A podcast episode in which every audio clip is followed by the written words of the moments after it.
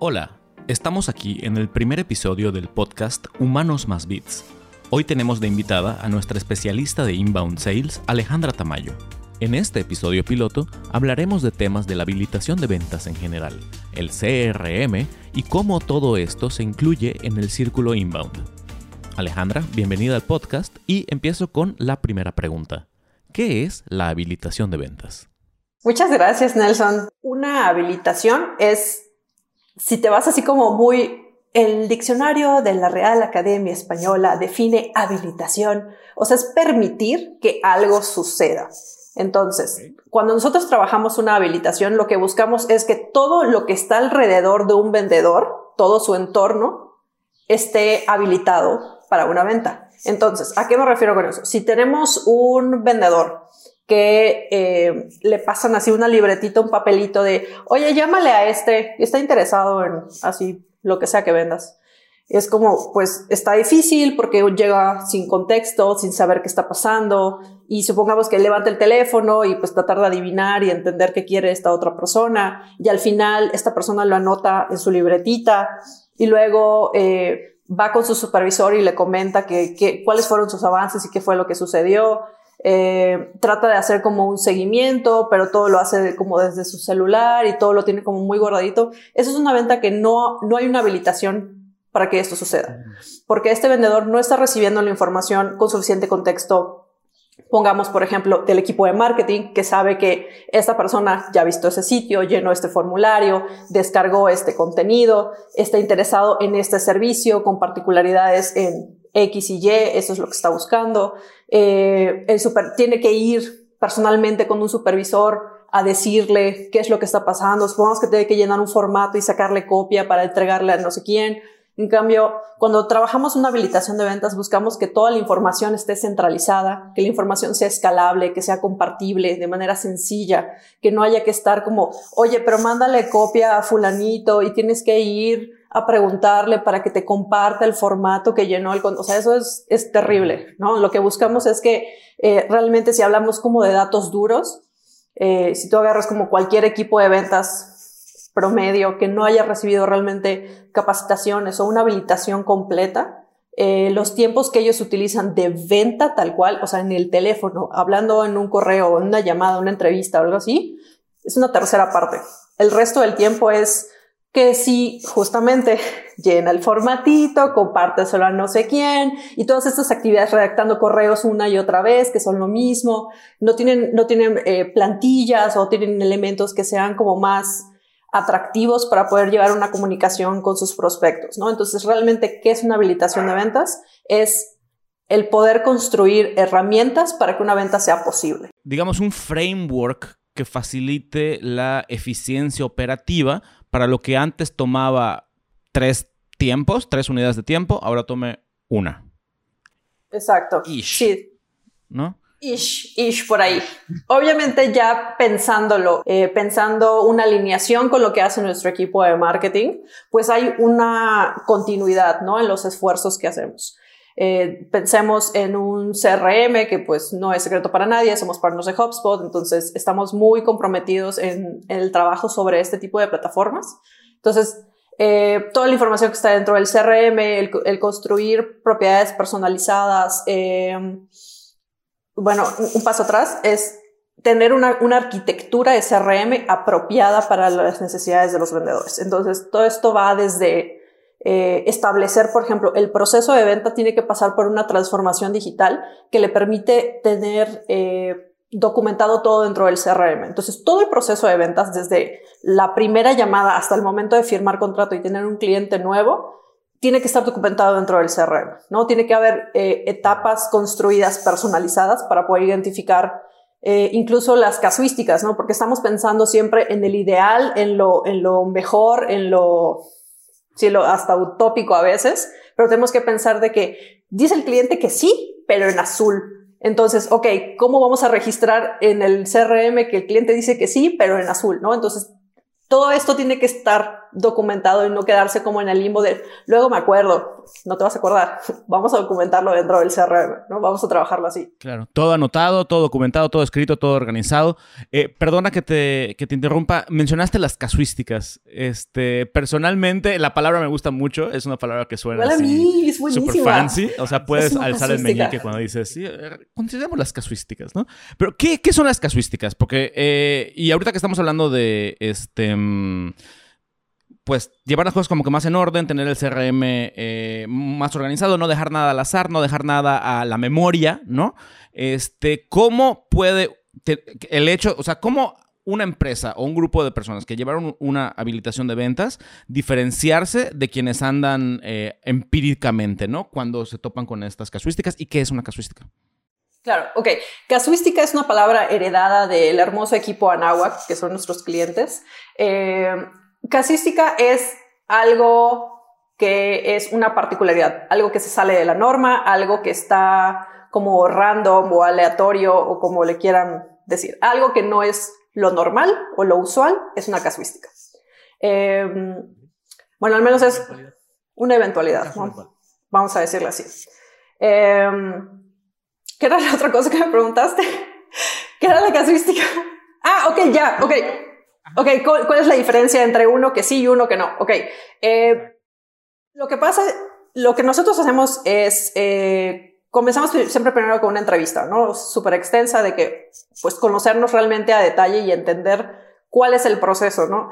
Porque muchas veces llevan un proceso que es así, así me dijeron que tenía que ser, a mí me dijeron que yo llenara el formato y se lo pasara a Chuchito y había que sacarle copia pero ¿por qué? O sea, ¿por qué se hace esto? ¿no? Entonces, siempre como entender la raíz de la necesidad de las acciones detrás. Eh, entonces, una vez que ya documentamos todo este proceso y lo tenemos muy claro, todo se pasa al CRM, ¿no? Es esta transformación digital de que todo lo que hacías fuera, ahora representarlo en, un CRM, ¿no? Entonces, la mayor diferencia es que cuando tú, tienes un proceso muy establecido y un lugar en donde llevar el registro, eh, hay una diferencia enorme en el tipo de atención que recibes de un vendedor que está habilitado para realizar sus ventas, ¿no? Para empezar, llega contigo con un contexto claro de qué es lo que necesitas y qué es lo que quieres. Va a saber hacerte las preguntas correctas para cualquier información que no tenga clara, eh, poder entenderla y darte una solución pertinente.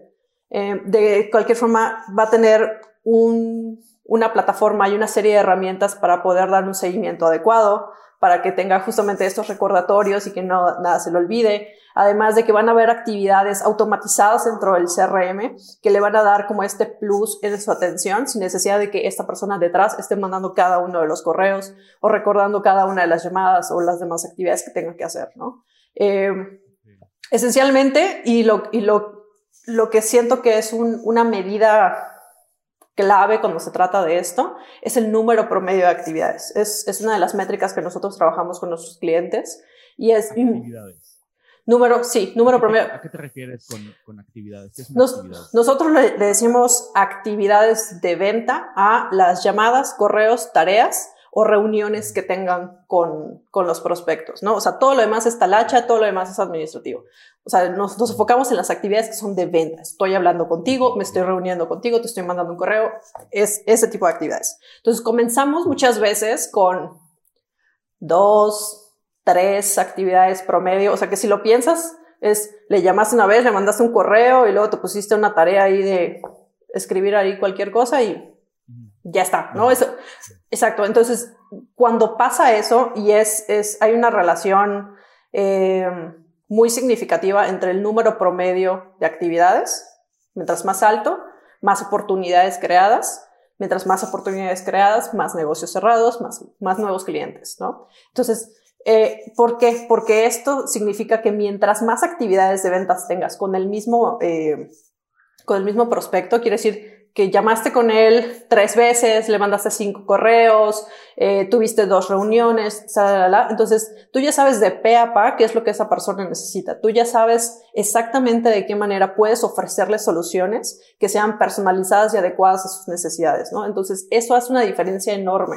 Nosotros, eh, algo que es como súper importante dentro de esta metodología es que nosotros realmente no vendemos, ayudamos a una persona a realizar una compra, ¿no? Somos ese, ese eh, facilitador en cuanto a información, si necesitas procesos, eh, diferentes soluciones que se adapten a ti eh, como vendedor inbound tienes que estar completamente preparado en eso. Claro. O sea, no es tanto, eh, o sea, la habilitación de ventas no es tanto que vayas a habilitar una venta o que vayas a, ah, vamos a subir las ventas porque esto es, esto es fantástico, la receta. No, o sea, es una habilitación de procesos y de personas y de dar un marco ordenado y estandarizado para que estos procesos que este, son actividades de venta, ¿cómo, les llamaste? ¿Actividades?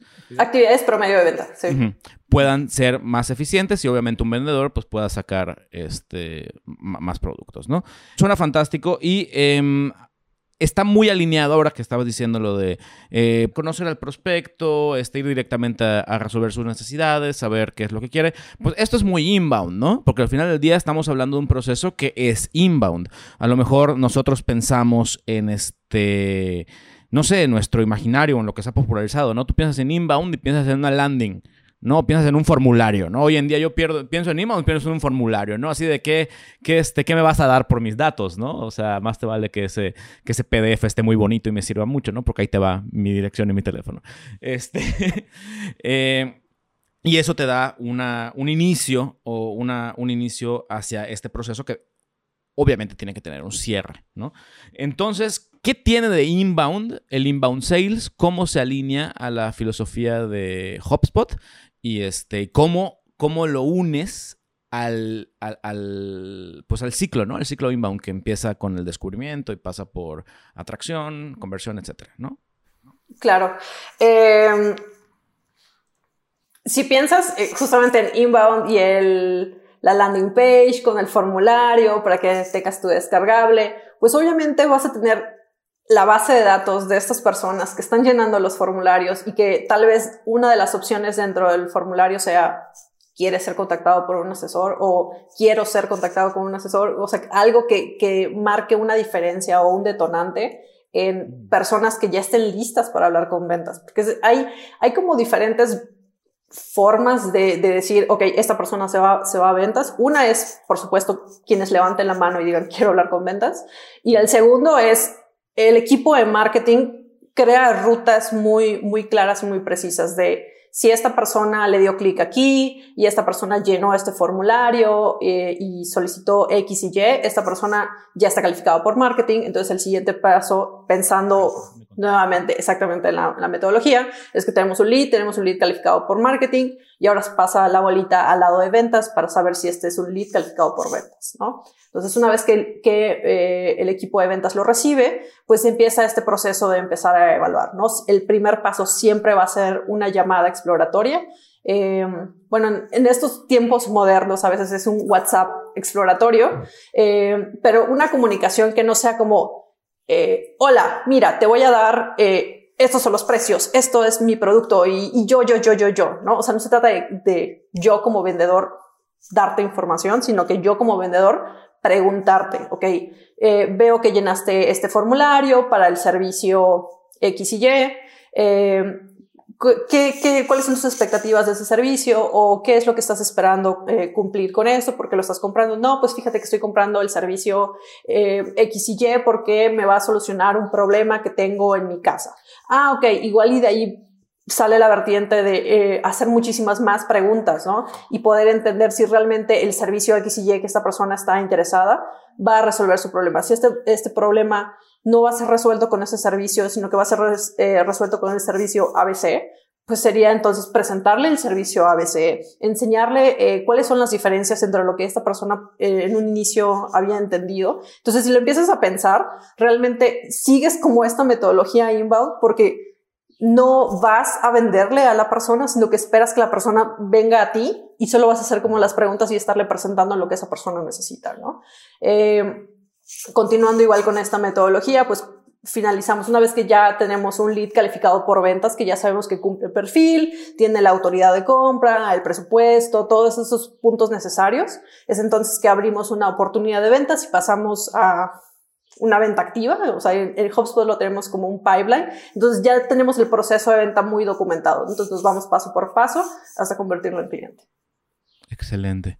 Ok, entonces eh, es, el, es, el, es, el, final, ¿no? Es, como, es como el, fin del camino, el, win, este, la, victoria, ¿no? De que podemos decir que una buena ruta de inbound, eh, que las rutas inbound, pues desde que nos cambiaron el, este, el embudo por el flywheel, pues sabemos que no son líneas rectas, ¿no? Las, las rutas inbound son... No, está invertida mi, mi cámara quería hacer un bonito este, demostratorio, pero como sea, esto es un podcast y la gente no lo va a ver, entonces acabo de caer en cuenta de eso.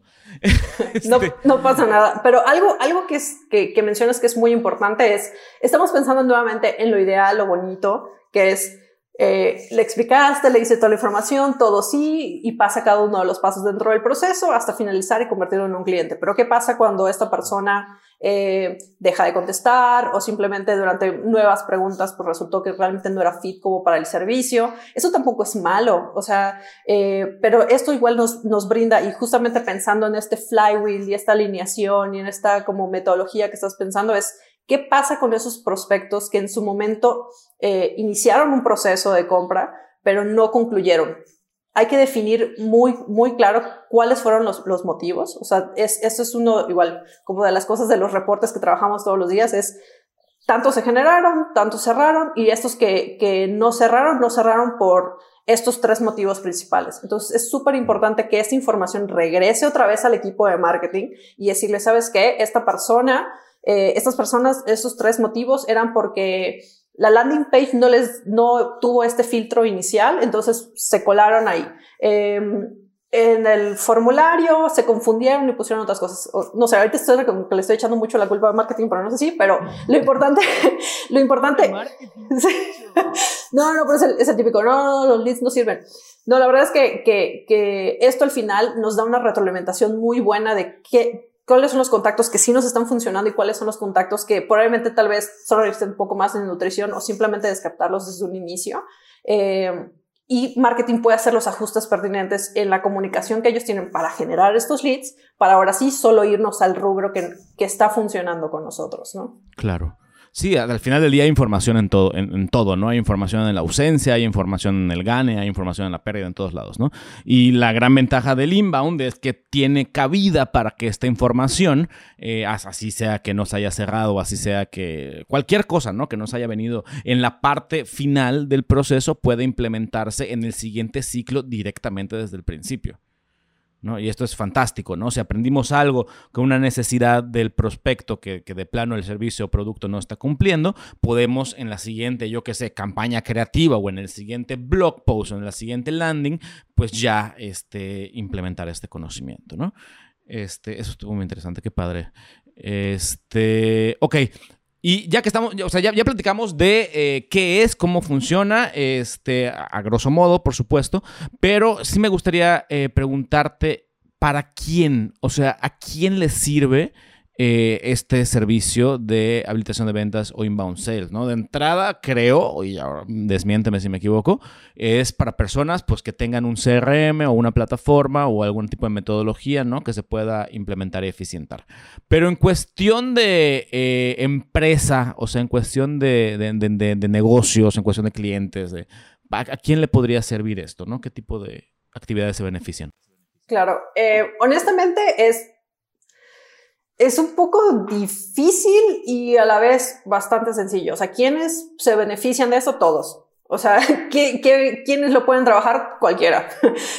no, no, no hay como un perfil de que no, tienes que estar en la industria de tal con una fuente de contactos de un millón. O sea, no va para allá. Es más como cualquier equipo de ventas que esté trabajando especialmente ya de manera digital o que quieran pasar por este proceso de transformación digital, eh, que pueden llevar una, una, habilitación de ventas. O sea, si pensamos la habilitación de ventas, como, como mencionamos antes, es pues hacer que todo lo que esté a su alrededor funcione para que las ventas sucedan, ¿no? Entonces, ¿quiénes lo necesitan? Absolutamente todos los equipos de venta, ¿no? Para quién es ideal, para quienes ya lleven algún proceso digital o que estén buscando prospectos de manera digital, eh, aunque no necesariamente. O sea, básicamente es ten tus prospectos y vamos a trabajarlos ah, de una manera más eh, humana, vamos a decirle, eh, más eh, con una metodología más estructurada, porque te sorprendería la cantidad de, de, prospectos que hemos tenido que empezamos a, a, llevar una conversación porque están interesados en un servicio y es como, ok, normalmente cuál es tu proceso?